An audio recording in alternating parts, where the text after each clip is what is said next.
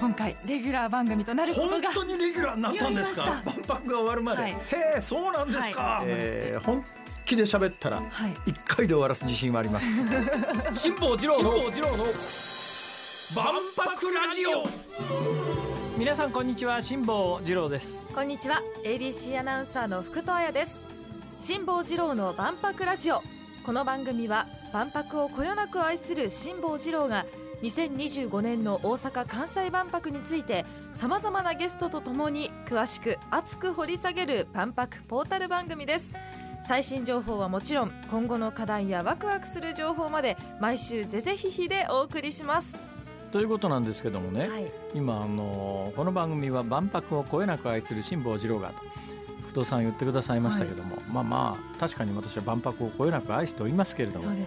昨今の、えーネガティブないろいろな報道を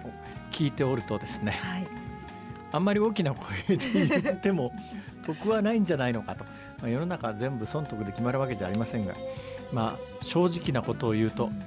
頼むからちゃんとしてよっていう 祈るような気持ちだね。いやーそうですよね。なんとかしてほしいよね。なんかもうもっとポジティブな万博のニュース聞いて2025年楽しみってなりたいですけど本ね当だなどうしようかな万博。だからねもうねうんあのやめろとかなんかいろんな意見があるじゃないですか、はい。もう私が全責任者ならえー、全部バーチャルにします、はい、会場は、えー今からあの建設はやめて芝生広場にします、えーで、えー入場料金は半額に引き下げますがその代わり来場者にはゴーグルを貸してあげますから、えーそれぞれの場所に行って、えーゴーグルをつけていただいてああここにはこういうものができる予定だったんだ寂しい気がしますけどね。寂しいかな。っていうかねまああのーこれもあんまり大きな声で言うと、ちょっとねいかがなものかと思うんですが1970年の大阪万博は本当すごかったんですけど万博好きなもんですからそれ以後いろんな万博行ったんですよ。でもね1970年の大阪万博は超えられないんですね。だから今度の2025年の大阪・関西万博が1970年の万博に私のように大変強い思い入れのある人間が見てもすげえなっていうようなものになる可能性が残念ながら今のところは見えないんですが多分この番組をやってるとそのうち見えるようになるんじゃないかなと。見えるようになればいいなと。頼むから見えるようにしてくれと、はい、そんな思いです、はい。そうですね。え1970年超えてほしいですね。超えてほしいよね、どうやったら超えられるかな？あの時は千里でしょ？今回大阪湾でしょ？うーん超えられる要素としてはそうだな。あ！追いつきました。何にも思いつかなかった。これから一緒に考えてそうしましょう。いきましょう、は番組では皆様からの質問や感想をお待ちしています。メールはエキスポアットマーク ABC1008.com 小文字で EXPO アットマーク ABC1008.com です。番組公式ツイッター改め X のアカウントは辛坊治郎の万博ラジオで検索。ポストする際のハッシュタグは万博ラジオです。皆さんご意見やご感想をどんどん投稿してください。この後は万博ニュースヘッドラインです。辛坊治郎の万博ラジオ。大阪・関西万博ニュースヘッドライン。7月下旬から8月上旬の主な万博関連ニュースです。2025年日本国際博覧会協会は会場周辺で水素燃料電池船を運航すると発表しました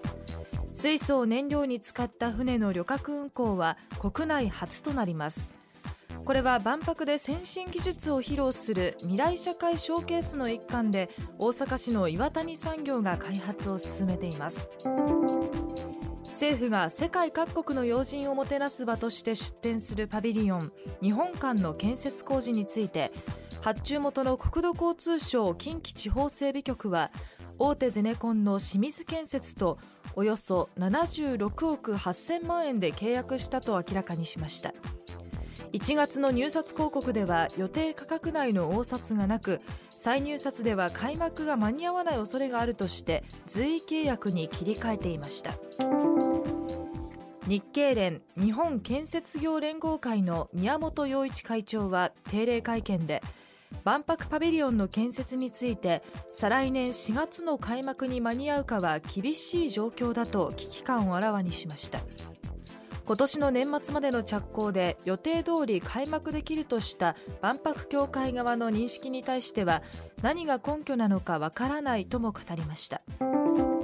海外パビリオンの建設に向けた準備が遅れていることをめぐって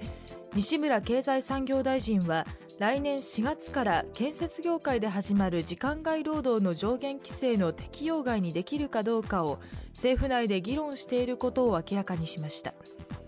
この問題について加藤厚生労働大臣は緊急や災害などを除き単なる業務の繁忙については認められないと述べました。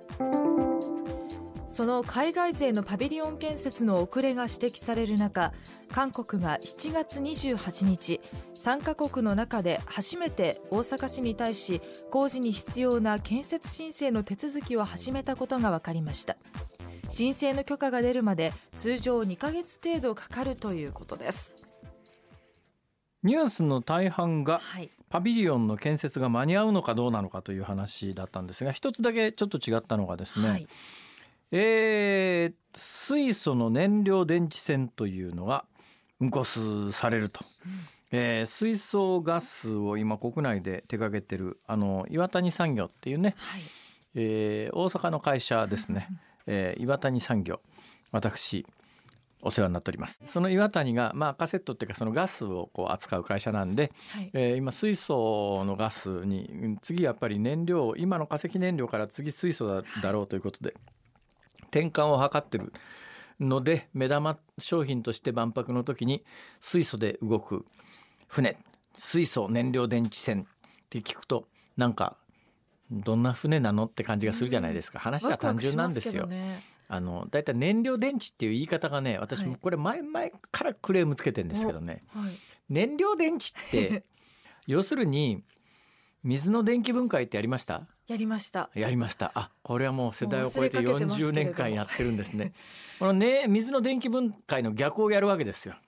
えー、あの水から電気分電気入れると水素と酸素ができるけれども逆に空気中の酸素と、えー、よそから持ってきた水素をえやると電気が出てくるという。水の電気分解の逆をやるんですね水素を持ってきて、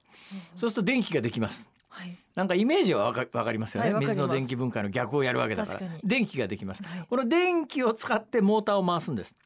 だからまあ単純に言うと電気線みたいな感じですね。で、うん、電気線の電気を水素で作るというそういう方式。燃料電池ってそういうもんなんですけど、はい、なんか燃料電池って聞いてイメージ誰もわからんよね。ですね。これ最初のネーミングの失敗だと思うんで今からでも言い方変えた方がいいと思います逆電気分解線と 誰でもわかるなりますね。ね、えー、まあそんなでございます。その後建設が間に合うか間に合わないかの話いっぱいニュースは関連ニュースあるんですけど、うん、結論です。はい。間に合うんですか、辛坊さん。わかりません。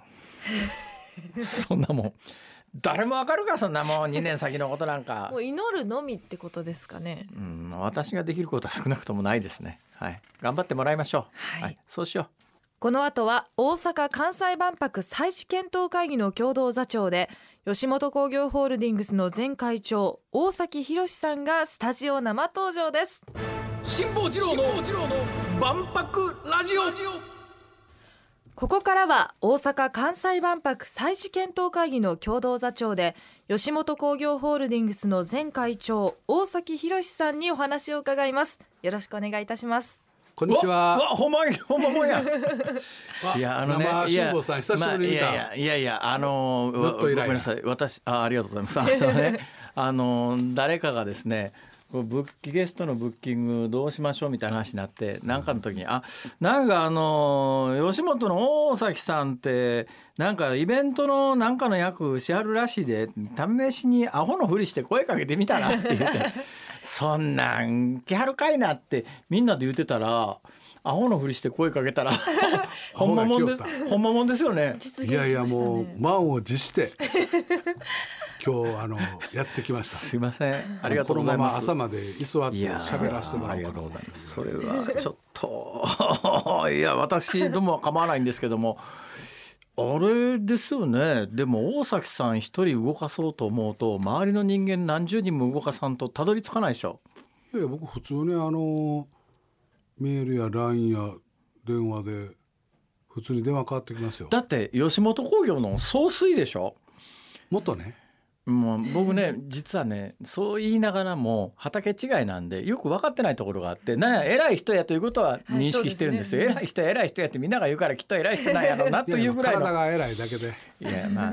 あね。でまあ確かに吉本っちゅうのはまあ関西における大企業ビッグビジネスですから、ね、そこの総帥で。だけど確かオーナーさんではなかったよなというようなぐらいな認識しかないわけですよ。非上場にして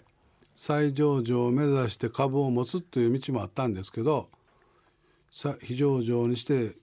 再上場するつもりもないですし思い出した。株も持ってない今の話わかる。あのね吉本興業って私がテレビ局入った頃は株式会社だったんですよ。俺これ吉本の株持ってたら上がるでみたいなバブルの頃ですから、こぞって吉本の株買いに行ったんですけど、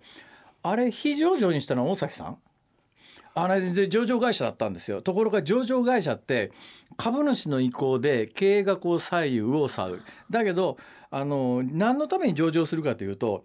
普通の会社で上場したい会社は上場すると莫大な創業者利益っていうのが懐に転がみ込むことがあって多くの企業経営者は会社作ってコツコツ育てていってある時に株式市場でドーンと株式公開してその自分の持ってる株に初値っていうのがつくとすごいそれで何十億とか何百億とかドッカーンって入ってくるから上場を目指す人が多い中で